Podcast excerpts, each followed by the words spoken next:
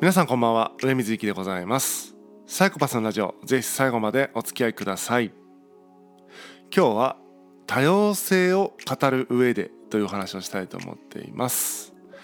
えー、僕自身ですね、えー、まあ、サイコパスだからなのかもしれないですけどもあんましね、えーと、感情で物事を判断しない、えー、ところがありますなので、えーと、割とねだからこそとも言えるんですが、えみんな違ってみんないいっていう考え方は割と僕はできるんですよねだって、えーと、条件さえ変われば、え何が合理的かって変わったり何が、え優位で何がそのあの劣っているかみたいなものっていうのはもう条件とか前提条件が変わるだけで全部変わっちゃうんですよね。なので、えっとまあ、みんな違ってみんないいよねっていうその場面さえ変わればこうだしとかってことは言えるわけで、え、ある分野においてはこの人は最高だけどある分野においてはこの人は最低だよねってことが起こるわけで、えー、完璧な完全な人間とはいない完全な人間はいないと、えー、みんな何かに劣ってるしみんな何かが素晴らしいことがあるという考え方ですよね、えー、そういう、え、よく、え、道徳の授業とかで言われそうなレベルのことを今言っちゃってますけども本当にそう僕は思うんですよ。それは、えーと、この人好き嫌いとかいう話とは別の話で、えーと能力とか特徴の話で、えー、見ることができればね、えー、それって全然簡単にできることかなと思ってるんです。えー、で今言ったのってあのー、評価軸なんですよ。ある前提条件って言ったのは何を前提にするかで評価する、えー、評価するポイントが変わるよねっていうだけの話で評価するポイントが変わったから急にランキングが変わったみたいな例えばテストで100点を取れるその正解を出す力が高い人っていう評価軸しか例えば学校にはない、えー、ないとは言い切れないけども結構まだまだ強い。っていう中でじゃあテストで100点取れる人が高く評価される。でそれ以外の人たちは、えー、まあ雑魚キャラみたいになっちゃうと。もしくは、えー、急に体育の授業になると、えー、運動能力になってきますよね、まあ、確かにテストで100点に通ずるところはあるけども、まあ、いわゆる、えー、机の上でではなくて全身を使った、えー、そのテストの中で100点を取れるかっていう中でより運動能力高い人の方が高く評価されるわけですよね。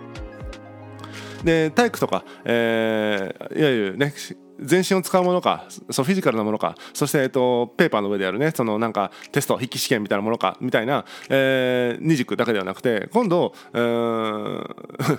一番笑い取ってるの誰だとかいう評価軸だとまた違う人が急にトップ10に入ってきたりとかするわけじゃないですかみたいな感じで評価軸をね、えー、めちゃくちゃたくさん持つと、えー、それぞれ何かでランキング1位取れる可能性あるよねみたいな、えー、ことです。で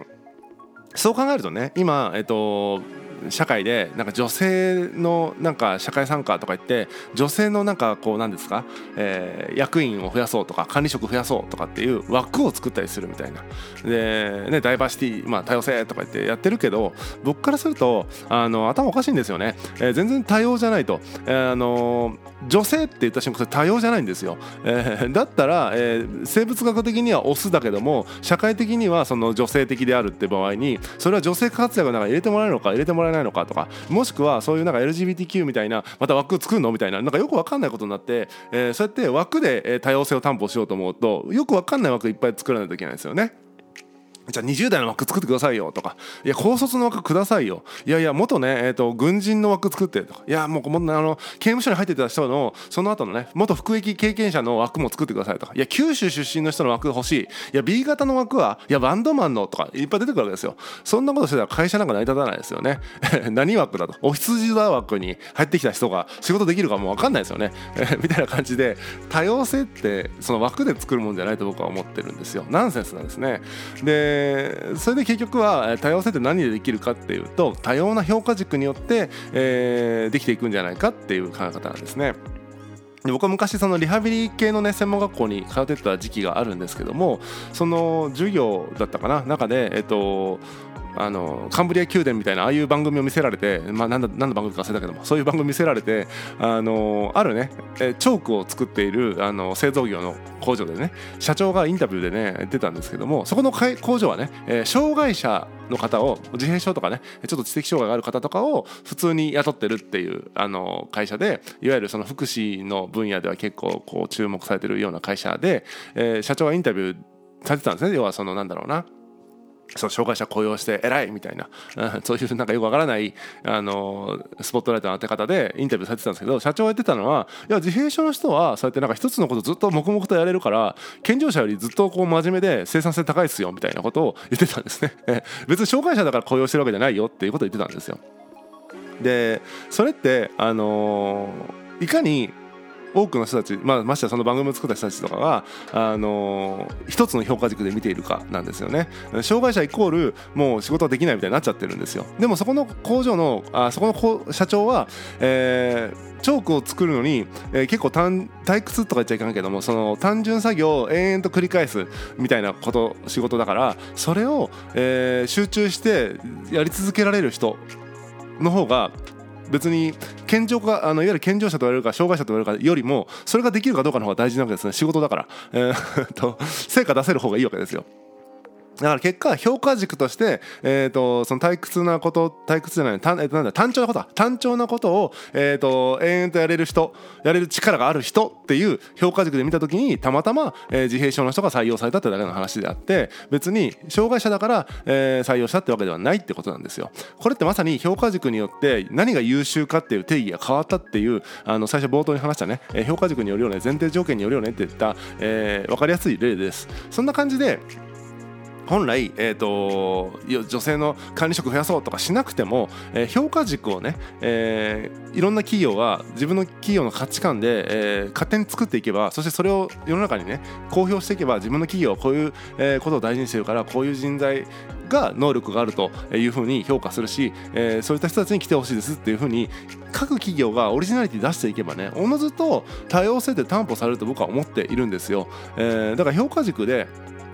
あのオリジナリティを出す評価軸で多様性を作っていくってことはとても大事なんだろうなというふうに思うんです。ところがですね、えーと、それがやりづらい現状というのがやっぱり、あのー、その社会というかその仕事の中ではあって何かっていうともう枠がいっぱいあるんですよ。いわゆる新卒枠とかね、えー、なんですか新卒採用枠って。ね。しかも大卒がどうたらこうたらでとかみたいな感じでそれいつの時代の話してんのって話なわけですよ。あの本当に工場にそのまま、えー、横流しするみたいなね、えーと歯車としてみたいな時代だったら、うん、その方が効率的だったのは分かりますよ。確かにね、うん、その効率的って意味では分かるけども今の時代大卒だから何なのって話じゃないですか、えー、そして何ができんのって話なわけですよ。でその大卒大学生とか話聞いてても結局就活に有利になるようになんかボランティア活動してとかなんかサークルで部長やってとか居酒屋でバイトしましたみたいな。なんかよく分かんないその、えー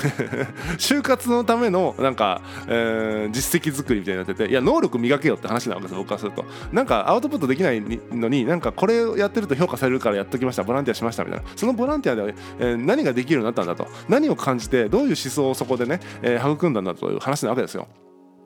ということで、えっと、枠に毒されてるんですねこの世の中というのは世の中というか特に日本はね。でその枠ありきで新卒とか言ってるからじゃあ新卒じゃない人はじゃあ何なんだと、えー、新卒じゃないけども能力のある新卒みたいな、えー、これからの、ね、新しく入ってくる人はどうなんだと、まあ、もちろん中途の枠で取るんだろうけどみたいな感じでこのまた違う枠があるやないかみたいな感じで。全部枠で判断しちゃってるってことなんですよね。いや評価軸でしっかり判断すれば、ね、もうね、えー、なんていうのかな。おのずと出てくるよねと。その評価軸に年齢的なものが入っててたまたまね30代以上の人が入ってこれないとかいうのはあってもいいと思いますよ。それは全然いいけどそれ評価軸だから。でも枠としてそれがあるっていうのはもうよく意味がわからないなっていうふうに僕は思うんですね、えー、結局多様性をね語ろうと思う時には枠で語っちゃダメなんですね、えー、枠で確かに、えー、枠っていうかその属性とかカテゴリーで最終的に多様性がどう多様性があるかみたいなことを評価 多様性を評価するときにはそうやって、えー、やらないといけない気持ちわかるんだけどもそれ結果だから、うん、結果がそうなのにいきなり結果ありきで、えー、女性を増やすとかしても意味わかんないですよね。プロセスを管理する方が大事でそれが評価軸だよねっていうお話でございます。でこれはね、あの、理想論です、えー、なぜなら、あの、資本主義社会に立ち返ってみると結局生産性至上主義ということで生産性高いかどうかみたいな評価軸くなっちゃうんですよね。えー、で生産性上げようと思うとある程度このセオリーがあってみたいなでそのセオリーを考えていくとどんどん、あの多様性とは逆の方向に行っていくっていう感じで、うん、生産性が出せるある程度の方法論みたいなのが確立されてるわけであって。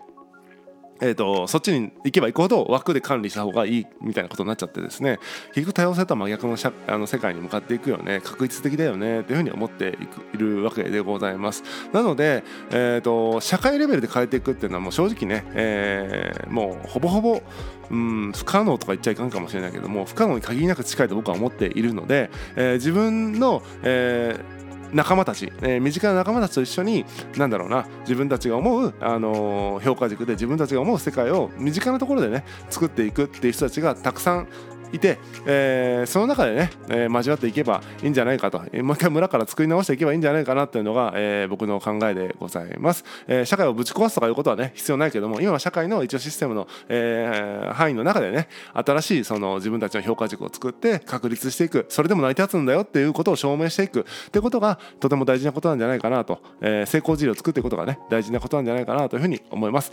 えー、まあね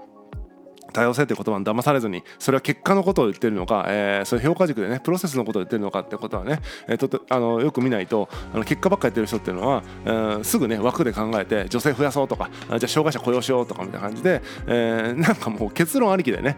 なんか途中ぐちゃぐちゃみたいなのがいっぱいあるのでそれはねあのとても良くないなというふうに僕は思うのでプロセスですね。多様性っていうのは、えー、実はプロセスなんだよと。それは評価軸によって、えー、担保されるものなんだよというお話でした。本日は以上でございます。またお会いしましょう。さようなら。